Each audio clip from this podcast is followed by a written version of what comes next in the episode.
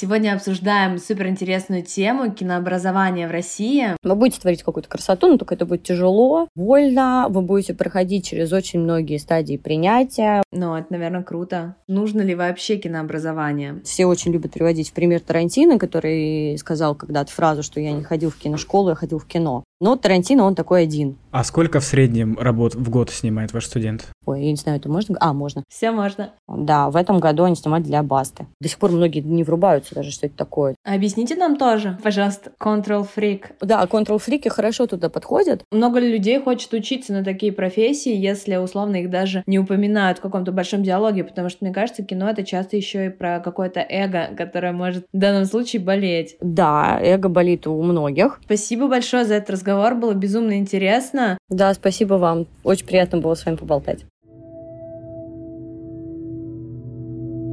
Привет! Это Иван. Мы кинопрокатная компания, и мы выпускаем в России фестивальное кино. Вы можете знать нас по фильмам «Молодость», «Великая красота» Паула Соррентино, «Дом, который построил Джек Ларса фон Триера» и многим другим классным фильмам. В нашем подкасте мы рассказываем о кинопрокате, фильмах, нашей работе и зовем гостей, профессионалов киноиндустрии, чтобы обсудить наши релизы и события мира кино, а также поговорить о том, что нас волнует. И ведем его я, Ксения Лаевская и мой коллега Сева Торхов. Сев, привет! Привет! Сегодня обсуждаем суперинтересную тему кинообразования в России, и у нас накопилось очень много вопросов, и Московская школа кино любезно вызвалась на них ответить. Особенно интересно будет обсудить вопрос кинообразования с продюсером образовательных программ в Московской школе кино Марией Гаспарян. Мария, привет! Привет, ребят. Первый вопрос, который хочется, Мария, тебе задать. Как ты считаешь, нужно ли вообще кинообразование? Такой вот странный вопрос от нас.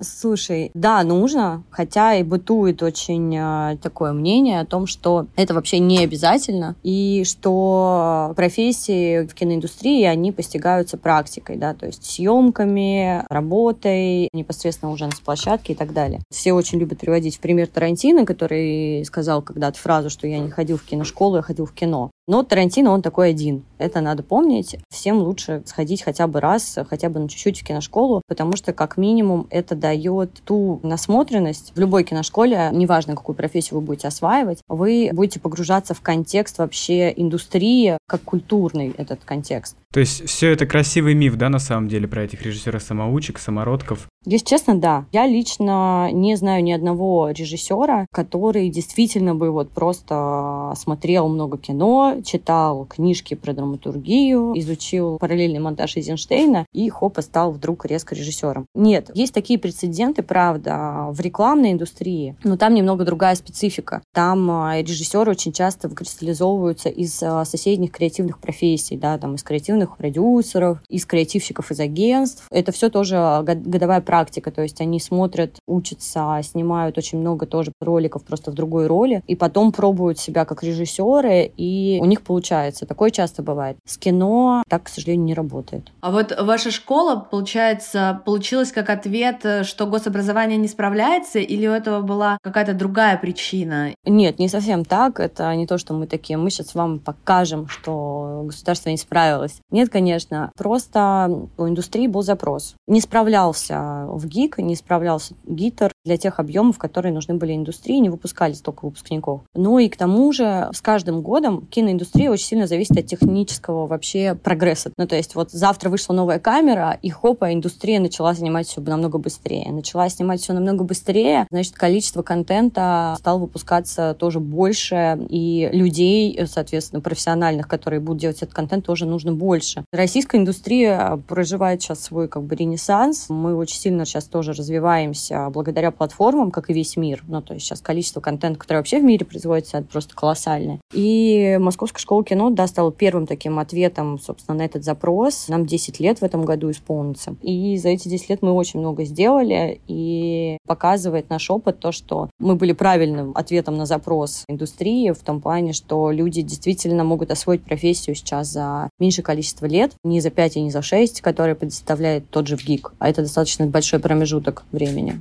То есть это была наболевшая проблема индустрии, то, что так много времени занимает обучение, правильно? Да, да, это наболевшая проблема, тем более, что государственные вузы достаточно, понятно, что там другая система, она очень академическая, она такая тяжелая, немного догматичная. Плюс сейчас все очень быстро меняется, и студент, который поступает в вуз в 17 лет после школы, да, в 17-18 лет, он поступает одним, а через 6 лет он выходит другим, или 5 лет, да, то есть, ну, как бы я сейчас беру средний срок обучения в том же ВГИКе, да, на те профессии, которые мы также обучаем. И человек выходит вообще другим, то есть он, в принципе, через год может вдруг осознать, что он не хочет дальше заниматься этой профессией, или наоборот, плюнуть на все и пойти, опять же, работать на площадку, получать где-то контекстную информацию, да, на парах в университете и пойти дальше работать на площадку. И он уже через год говорит, слушайте, ну мне нафиг это не сдалось, я вот уже работаю, мне просто уже неинтересно, я уже в индустрию пошел. А кто-то перегорает, наоборот, очень сильно, потому что его фрустрирует эта система, и ему кажется, что, блин, все, я уже ничего не хочу, ну его, это ваше кино, пойду искать себя дальше. Возник такой вопрос,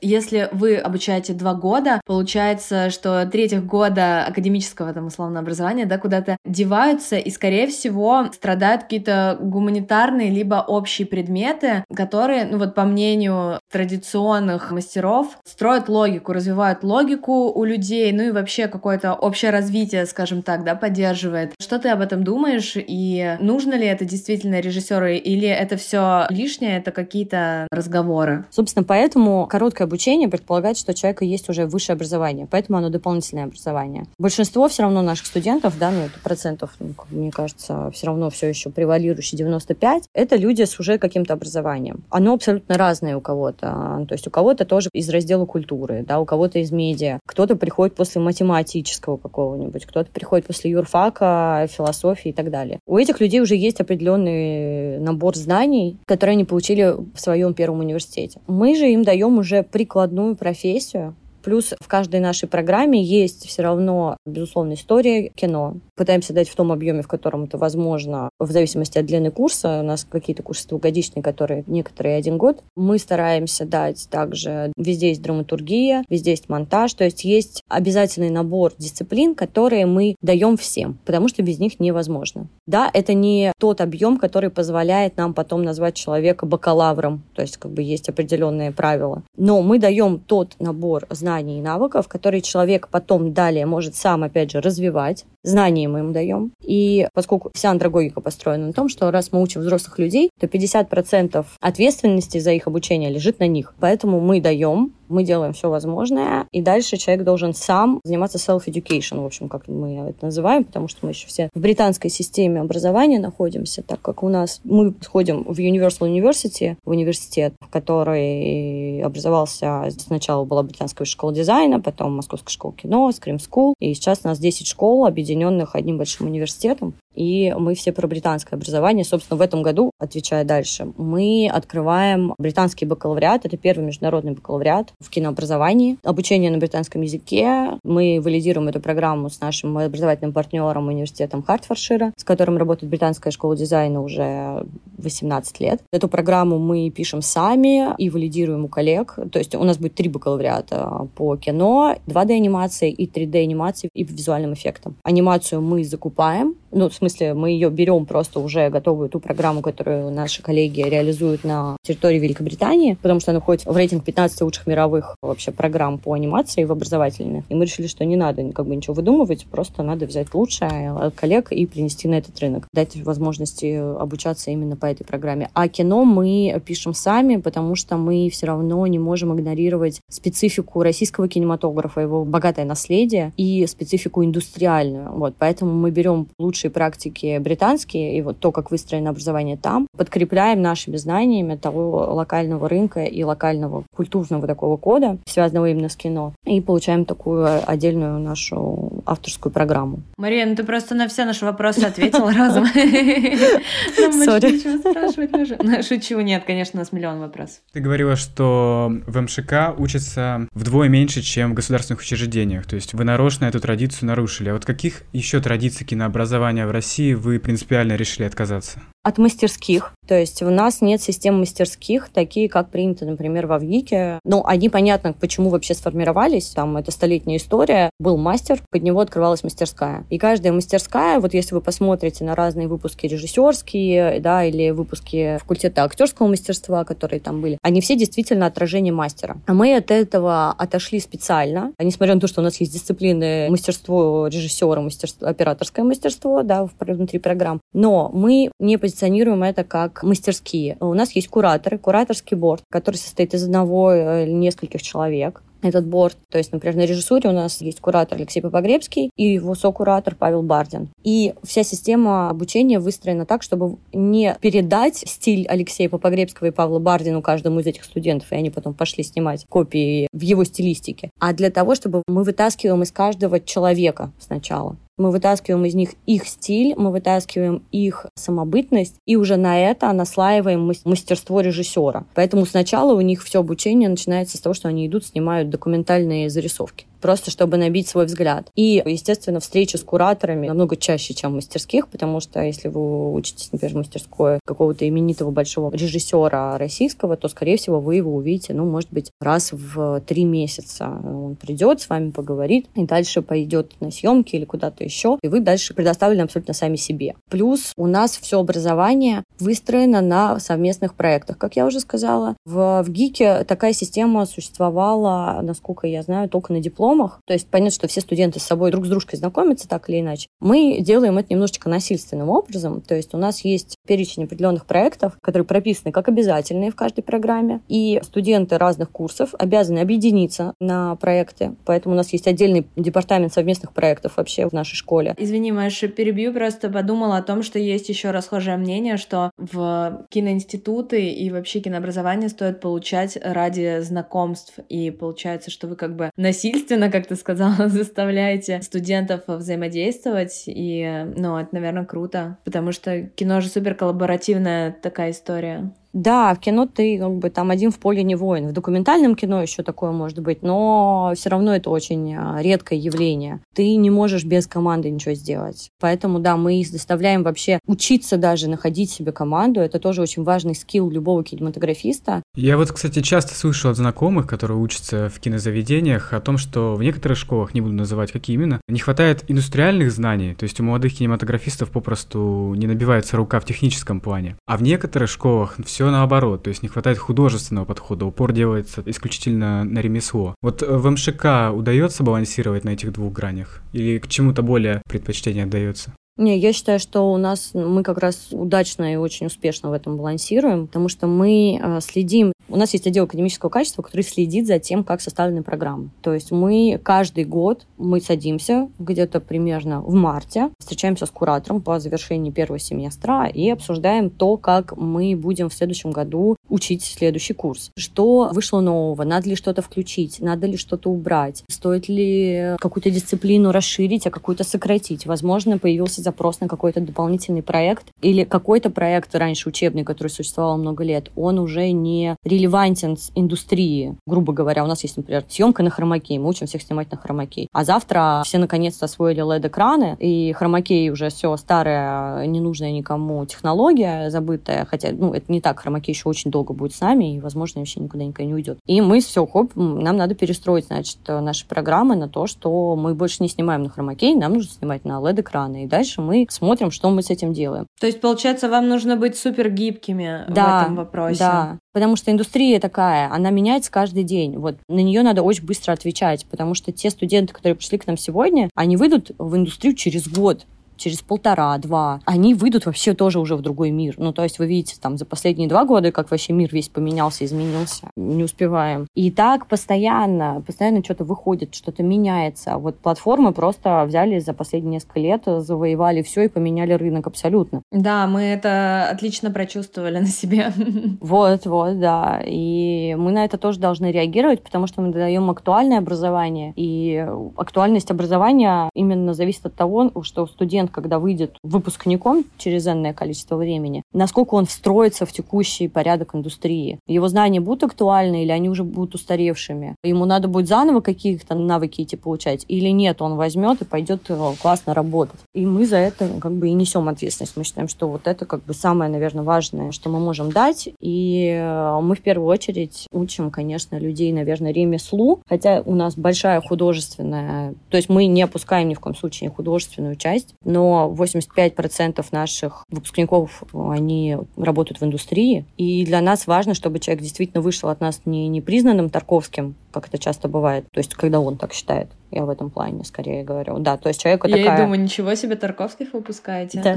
Ну, то есть, что когда они... Знаете, есть просто это такая боль вообще российского кинообразования. У нас очень богатая история нашего кинематографа. У нас невероятно гениальные режиссеры, сценаристы, операторы. Это отдельная вообще как бы плеяда, да, такая, не побоюсь этого слова, бенчмарк вообще в международном тоже сообществе. Есть российская операторская киношкола. И вот это все очень часто дает такой, знаете, как, ну вот когда ребенка отправляют учиться в медицинский, потому что у него вся семья, значит, врачи заслуженные. И вот это над тобой авторитет всех этих твоих родственников, мамы, папы, бабушек и дедушек, академиков, они на тебя очень сильно давят, и ты не можешь из-под этого раскрыться. И вот то же самое происходит часто с российскими кинематографистами, которые приходят в киношколы. На них так давят наследие Тарковского, Шукшина, Герасимова и Бондарчука, и Эйзенштейна и так далее, и так далее, и так далее, что они из-под него не могут вылезти и взглянуть на мир своими глазами. Они видят через призму вот этих мастеров, и им кажется, что они должны идти куда-то за ними. Да, и включая уже как бы второе поколение, да, там Балабанов дальше у нас идет, Звягинцев, и кто-то начинает просто делать копии копий. И им от этого тяжело очень. Они выходят совершенно фрустрированные как-то в рынок, не понимают, у них дезориентация. Мы поэтому делаем больше упор на мастерство, потому что через мастерство, да, через ремесло, я имею в виду, не мастерство, а ремесло, человек,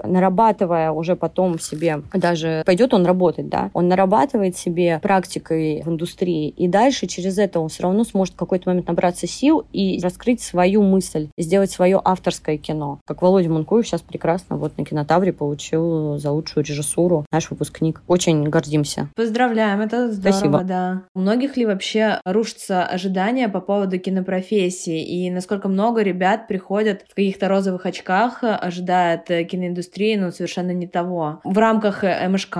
Слушайте, ну я бы сказала, что розовые очки есть абсолютно у всех. Вопрос, кто как с ними потом работает. То есть они падают у всех эти розовые очки, потому что всем кажется, что кино — это такой волшебный мир, где ты будешь постоянно создавать какие-то классные истории, рядом с тобой будут интересные творческие люди, и все вы вот как бы здорово, легко и спокойно будете а, творить какую-то красоту. Вы будете творить какую-то красоту, но только это будет тяжело, больно, вы будете проходить через очень многие стадии принятия, вам надо будет смириться, что как бы, вы будете работать над проектом 24 на 7, что вы будете уезжать в экспедиции, что что-то будет постоянно где-то, что-то может слететь, потому что кино — это живой организм, и в нем задействовано огромное количество людей. И это всегда взаимодействие с другими людьми. Это общение с другими творческими людьми, что тоже отдельное искусство. Ну, то есть вам нужно научиться друг друга понимать, принимать то, что кто-то может быть в плохом настроении от этого человека. Сейчас зависит, как бы, как у тебя пройдет очень дорогая смена и так далее. Может быть какая-то коммерческая история, и ты не всегда будешь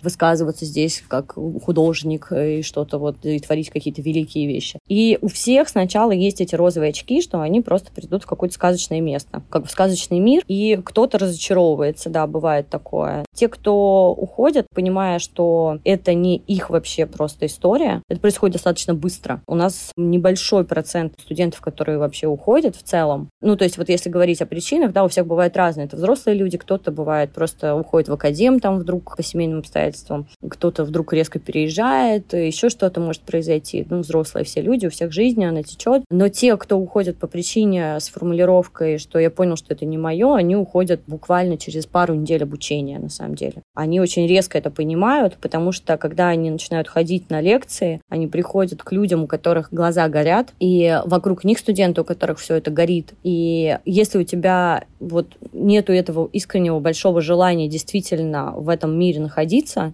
и стремиться к дальнейшему результату, то ты очень быстро хочешь отсюда выйти, потому что у тебя резко начинает не хватать времени. Тебе просто неинтересно становится. И они отваливаются. Но все студенты наши жалуются в начале, вот мы сейчас ходили к ним на встречу, они говорят, слушайте, очень классно, очень здорово, но вы предупреждаете в начале, что у нас как бы вообще никакого времени не будет на жизнь. Мы говорим, а мы вам говорили. Мы правда говорим. Мы говорим, ребят, все правда будет 24 на 7, вы привыкайте, такая жизнь. То есть совмещать работу условно и учебу вас не получится? Или получится, но ты просто умрешь? Получится, но будет сложно. Ну, ты не прям умрешь, но все ожидают, что они как бы действительно вот два-три раза сходили на лекцию, да, в неделю, и все. Все забывают, хотя мы об этом бесконечно говорим на всех наших днях открытых дверей, и когда вы позвоните, то есть там захотите услышать какую-то консультацию по конкретной программе, да, в нашу приемную комиссию, они вам все подробно по каждой программе, по каждому семестру расскажут вообще вплоть до дисциплин, как бы, да, что у вас зачем будет идти. И честно скажут, что да, когда у вас начнется практический блок, да, то есть когда вы начнете снимать свои проекты и реализовывать их, готовьтесь к тому, что это не 2-3 раза в неделю, это 24 на 7, потому что специфика образования, то есть мы не можем просто взять, дать теорию и на этом забыть. Нет, там надо самим готовиться, самим приходить в павильон, снимать, искать людей, с ними разговаривать, искать локации в том числе. Ну, то есть очень много процессов, которые не уместятся в два вечера в неделю и один выходной. Мы об этом говорим, но для всех это все равно сюрприз каждый раз. Но у нас поэтому выстроено, что сначала мы даем как бы больше теории, да, в программах. То есть сначала больше ходите, слушаете, смотрите, пишете, а потом у вас начинаются проекты, и вот там вы уже снимаете, снимаете, снимаете. У вас очень мало остается как бы каких-то занятий внутри школы, то есть оно остается буквально там один раз в неделю, специально, чтобы разгрузить время под съемки, и перестраивается процесс. Но любой наш студент выходит с портфолио. Он не выходит просто с бумажкой, где мы ему написали, он стал режиссером. Точка. Мы выпускаем человека с энным количеством ссылок на Vimeo, которые говорят о том, что он действительно режиссер, что вот у него работа, вот вторая его работа, вот как бы тут он режиссер рекламы, да, здесь вот у него диплом, здесь он снял короткий метр, здесь он снял музыкальный клип, и поэтому ребята потом трудоустраиваются, и все у них складывается. А сколько в среднем работ в год снимает ваш студент? Зависит от программы. Ну, от режиссера, например. Ну, смотрите, у нас есть режиссура двухгодичная, где куратор Алексей Попогребский и Павел Бартин. А есть режиссура короткой формы. Мы специально разделили немножко эти вещи. Почему? Потому что в режиссуру, просто в режиссуру, там был блок рекламы и короткой формы, собственно, коммерческой, да, бренд-контента и музыкальных клипов. И тут ребята вообще не успевали ничего снимать, просто погибали. И мы поняли, что нам надо это отсоединить. И там, и там люди выходят режиссерами после курса. Но режиссура короткой формы нацелена, там немножко другой ЦА людей, которые приходят. Они больше хотят именно в коммерческую режиссуру, они хотят рекламу снимать, они хотят клипами заниматься. Им не сильно интересно снимать большое авторское кино свое. Поэтому они по-другому прорабатывают свои скиллы. Там другое задание на входе совсем на отборе. И они снимают в течение года две работы, которые идут им потом в портфолио. Это рекламу обязательно 30-секундную и музыкальный клип или бренд-контент, который приравнивается, в принципе, к короткому метру потому что они сами пишут сценарии, они их разрабатывают под реальные брифы от клиентов. То есть к нам приходят, вот в прошлом году это были, ой, я не знаю, это можно? А, можно. Вышли работы. Все можно. Кофикс, Райфайзен и Мираторг были нашими заказчиками. Годом ранее был Норникель. Заказчиками у студентов, в смысле, во время обучения? Да, да. То есть у нас есть центр по связям с индустрией, который общается с компаниями, общается с индустриальными нашими разными партнерами, такими там, как кино Кинопоиск тот же самый, или 1, 2, 3 Production. И мы под э, вот такие студенческие проекты приводим реальные брифы от клиентов, то есть рекламу тоже снимаются под реальных клиентов. В этом году мы будем снимать... А вот это я не могу пока сказать, потому что выйти должна. Но вот в прошлом году мы решили, что мы немножко сапожник без сапог, и сами заказали студентам рекламу. То есть студенты снимали для МШК. И нам очень понравился результат. То есть там реально было агентство рекламное, всегда оно есть у нас, которое пишет креативы, а студенты потом брифуются на эти креативы и пишут режиссерские разработки, тритменты, дали сценарий, набирают группу и снимают рекламу. Вот. И мы приняли с радостью полностью те ролики, которые сняли студенты под заказу нас самих же. И в ротацию их даже пустили. В метро у нас была реклама, которая нам очень понравилась, мы ее пустили. И музыкальные клипы ребята снимали для Газгольдера, к слову. Да, в этом году они снимают для Басты. А когда, например, они снимают для реальных заказчиков, есть какое-то всевидящее око, которое наблюдает за тем, чтобы все было как положено? Да, конечно. Ну вот у нас а есть... кто этим занимается? Есть, как я уже сказала, у нас есть отдел совместных проектов, который следит за всеми графиками, э, производственными, распределяет группы, следит за тем, чтобы студенты все распределились на группы, чтобы никто не остался без проекта. То есть если там где-то звукорежиссера одного забыли ну, где-то на проекте, он поднимает руку, пишет э, нашим продюсерам и говорит, «Э, ребята, я, меня вот тут не распределили. И мы всех обязательно оснащаем своими проектами. И дальше следим за их реализацией. Съемка прошла, не прошла, прислали монтажи. То есть Центр по связям с индустрией, это Лиз Головченко у нас великий человек, который общается с нашими, собственно, клиентами-партнерами. Мы их называем партнеры, а не клиенты в первую очередь, потому что мы как бы, тут все нацелено все равно на образование. И мы всех, естественно, об этом предупреждаем и говорим о том, что это студенты, там может что-то не получиться, и как бы к этому готовьтесь. Но все, как правило, получается тьфу-тьфу, вот, мы всем довольны, все тоже обычно довольны, и все счастливы, вот. Но мы, да, мы большой командой за этим всем следим, вот, Лиза, потом Паш Павлов, это совместные проекты, я в том числе за этим слежу, кураторы курсов за этим следят, потому что у нас проходят встречи PPM и PPM, на которых разбирается кураторами PPM-буклет, в котором это все собрано, и дальше как это будет реализовываться. Отсматриваются монтажи, ну, то есть мы их на каждом этапе сопровождаем и навигируем, поэтому стараемся держать их в срок, сроках, потому что тут есть еще и страны-партнера, которые важно, чтобы тоже все было в срок. А если вот, например, за год вы не видите никакого прогресса у ученика, вы можете себе позволить посоветовать ему больше не тратить время и деньги и заняться чем-то другим? Или не совсем? по-другому немножко коммуникация у нас строится. Те обычно, кто не вытягивает, они тоже сами обычно отчисляются. А если студент ничего не делает, то мы его отчисляем просто. Ну, то есть мы вообще часто отчисляем людей, если честно, студентов. За академическую неуспеваемость, если у тебя был обязательный проект, ты его не снял, то мы человека отчислим. За пропуски э, большие мы также отчисляем. Естественно, мы не делаем это день в день, просто вдруг э, не пишем письмо и говорим, друг, прости, но мы тебя отчислили. Мы вступаем в диалог, мы спрашиваем, почему человек не ходит, что-то может случилось, может ему нужна какая-то помощь, может быть ему нужно там дополнительно поговорить с куратором, у него есть какие-то вопросы, которые... Ну, то есть мы всегда индивидуально подходим. У нас вообще, в принципе, student student-centric система, а, когда мы вокруг студента выстраиваемся. А сколько у вас, получается, в группе занимается человек? Потому что, видимо, группы не очень большие, чтобы выстроить такую систему и о каждом заботиться. В среднем 20-25 человек, зависит от курса. Ого, это довольно много. Это много. А сколько доходит до конца? Вот смотрите, сегодня у нас защита, у нас сейчас э, как раз защита дипломов происходит. Сегодня, например, режиссеры монтажа защищаются, у них 19 человек на защите. Ага, а было сколько? Было 23, по-моему, в этой группе конкретной. Ну, мне кажется, на режиссуре больше отсеиваются, и на сценарном мастерстве, наверное. На сценарном мастерстве больше отсеивается. Вот тут действительно, кстати. На режиссуре не могу сказать, что больше. И там просто очень жесткий отбор. Там 13 человек на место. То есть у нас там бешеный конкурс еще. На самом деле, из года в год. Там три или четыре волны. Ну, то есть четвертую мы делаем редко. Только если вдруг группа не сформировалась за первые три. И у Алексея Петровича очень жесткие э, требования на вступительных экзаменах. Там есть предотбор, дальше собеседование, задание после собеседования.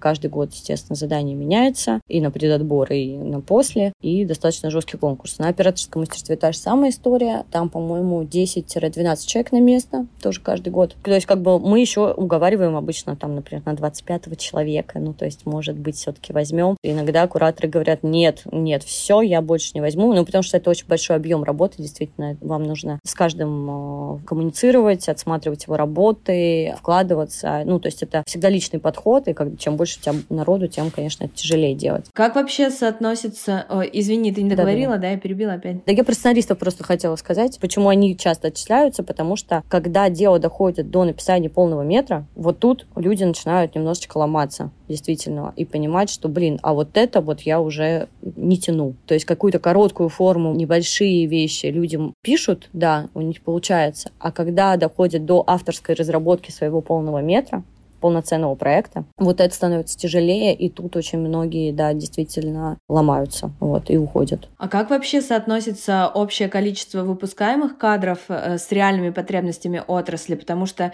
сейчас кажется, что ну, невероятно большое количество э, выпускников э, на режиссуре, ну и в целом большой интерес к, ко всем этим кинопрофессиям. Честно скажу, у нас к нам вообще приходят постоянно компании и продюсеры, и вообще они разрывают наших выпускников, причем уже как бы все пошло дальше, да, ну, то есть режиссеры всем все равно нужны хорошие всегда, сценаристы, понятно, тоже всем всегда нужны, потому что это все основа. И в связи, опять же, с тем, как шагнули вперед платформы и какое количество контента теперь ежегодно снимается на территории России, чтобы просто закрыть потребности именно этих платформ, да, я не говорю даже там то, что уже начинает уходить там за рубеж, да, то, что Netflix пришел к нам и так далее. Под это все нужно невероятное количество людей, естественно, свежей крови, потому что идет борьба за самый оригинальный, классный и клевый контент. И вот таким же, например, образом к нам пришла в этом году компания Кинопоиск. У нас есть курс шоураннеров. Мы первые начали этому обучать несколько лет назад, набрав курс, и запускали его год через год чтобы набрать критическую массу, потому что в индустрии не нужно было как раз только шоураннеров, ну, то есть не было такого запроса на людей этой профессии. До сих пор многие не врубаются даже, что это такое. То есть кто-нибудь иногда приходит и говорит, слушайте, можете мне объяснить, что такое шоураннер э, и чем он отличается от креативного продюсера? Мы начинаем объяснять. Объясните нам тоже, пожалуйста.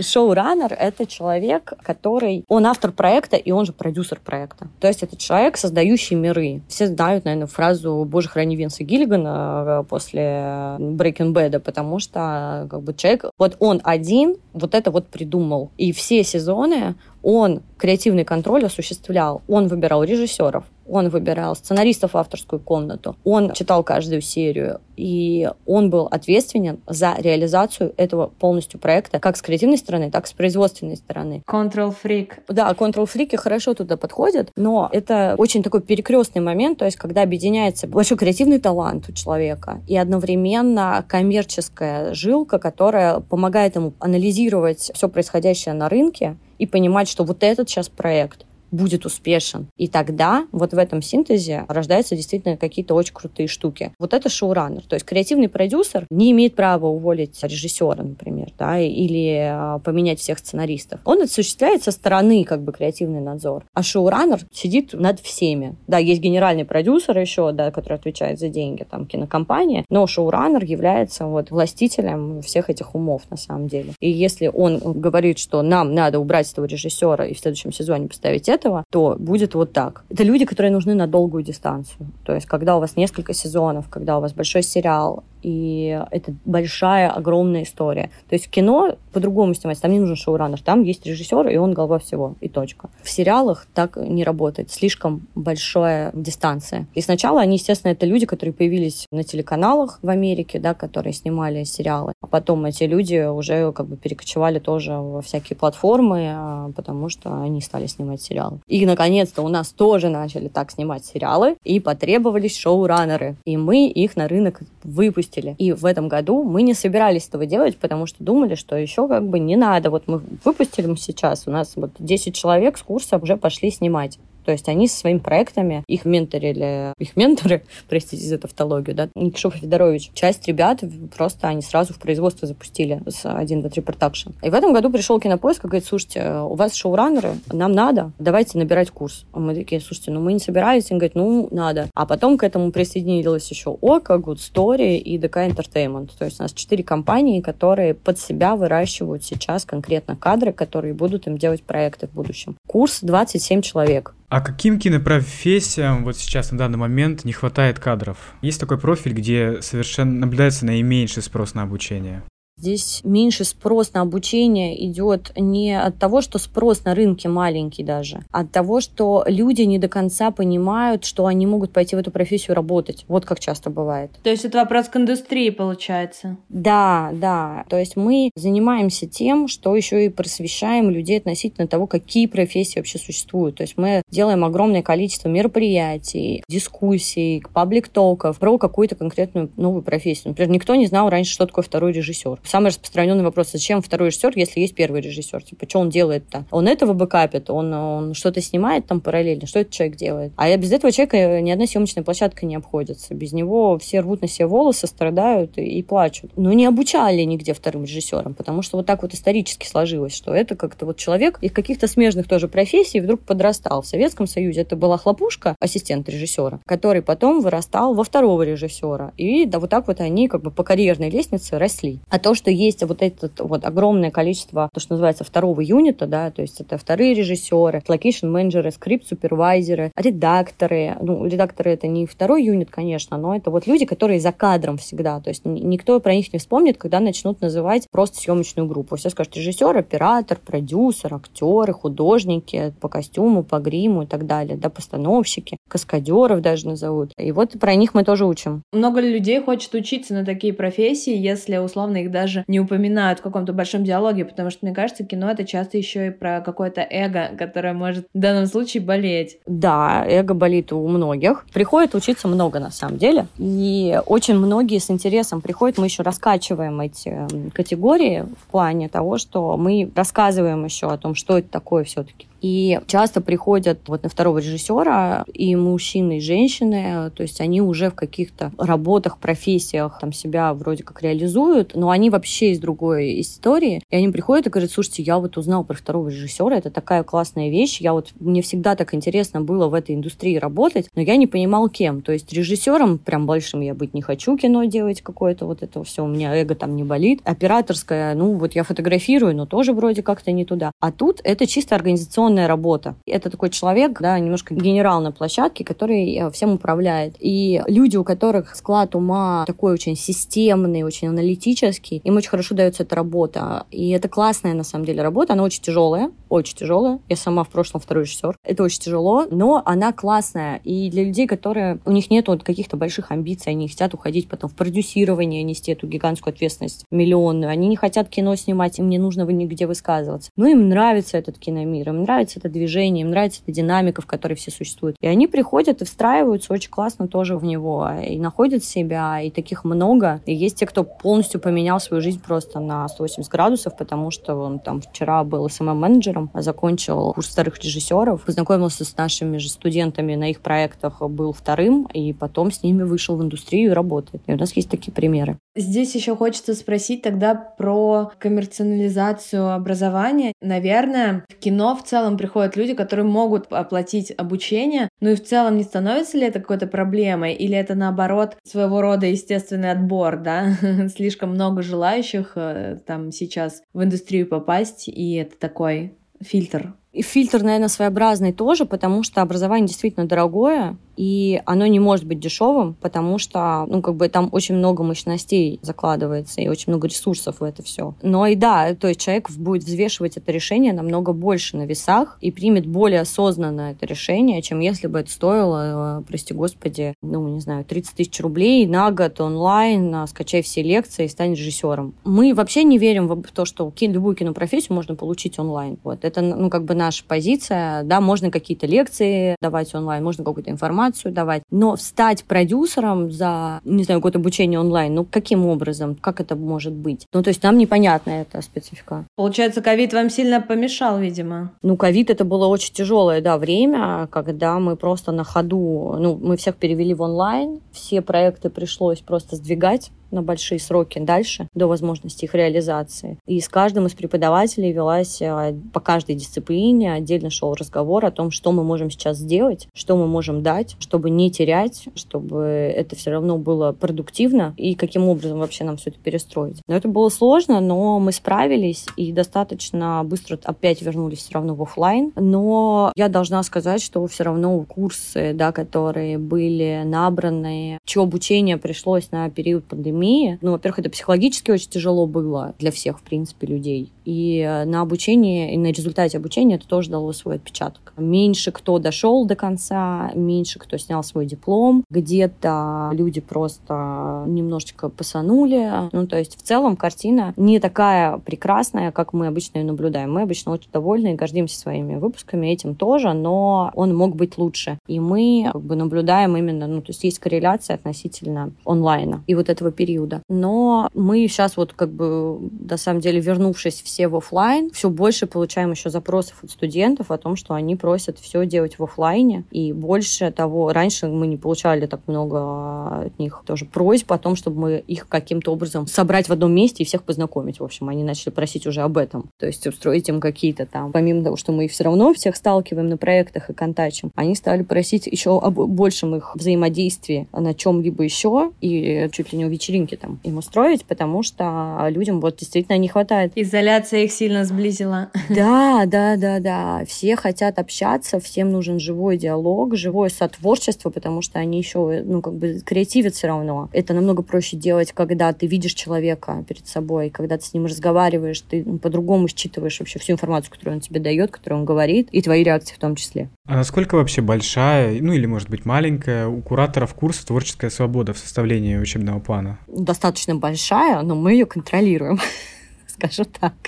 Ну, то есть мы составляем программу как? У нас есть куратор, это, как правило, человек, который... Это всегда действующий практик индустриальный, чтобы его знания и его экспертиза были актуальны сегодняшнему дню. Как правило, эти люди всегда тоже очень заняты, у них сложный график. Тут как бы у нас есть отдел академического качества, который садится и всю академическую работу в плане составления да, там, учебных планов, вот такую методическую работу делают методисты. А куратор курирует этот весь процесс, то есть он следит следит все равно за... Ну, мы вместе с ним выбираем, какие дисциплины, в каком объеме, в каком количестве часов, какие преподаватели, что зачем, какая логика у программы, что должно быть в этом проекте, формируем конечный результат этого всего и так далее. То есть это тоже такой, это общий наш труд. Как я понимаю, у, тебя, Мария, довольно высокая экспертиза в плане того, что ты знакома хорошо со всеми киношколами и киноинститутами мира, и я думаю, что это будет последний такой же завершающий вопрос, но куда бы ты сама пошла учиться, если бы было такое желание и была возможность поступить в любой вуз, университет, институт, и почему? Честно, я когда-то очень мечтала просто уехать в Париж учиться, вот, но не поехала туда. Могу по понять. По определенным, да, причинам Украином, и, собственно, я как раз собиралась ехать туда получать кинообразование. Тогда я рассматривала для себя Сорбону, там есть факультет определенный тоже. Ну, потому что Сорбона, она как бы вообще вся включает очень много различных э,